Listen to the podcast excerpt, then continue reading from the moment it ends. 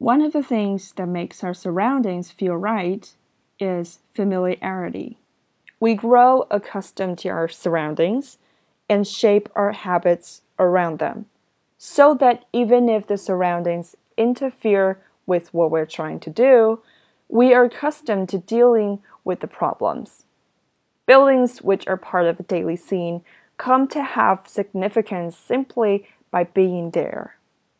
It is possible for a building with no artistic accomplishment to become meaningful and significant for large numbers of people simply by having been there all their lives.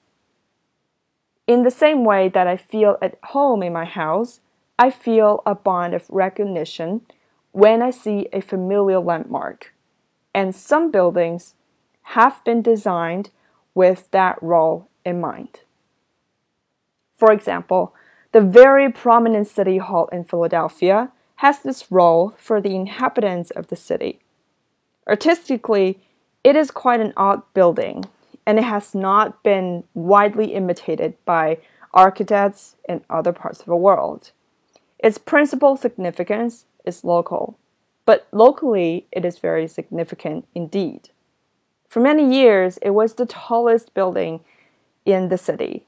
A statue of the city's founder, William Penn, stands at the top of its tower, and it was seen as symbolically appropriate that he should not be overtopped. The city center streets are planned on a grid, which is broken by the city hall. So it is the one building in the center that stops vista, and it is visible from a long way off. The oddity of the design makes it unique and identifiable with this single point on the surface of the earth.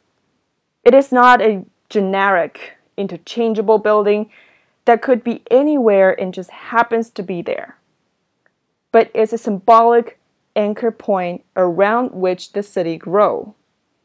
The city hall, therefore, acts as a symbol of the status of the city and the state of Pennsylvania.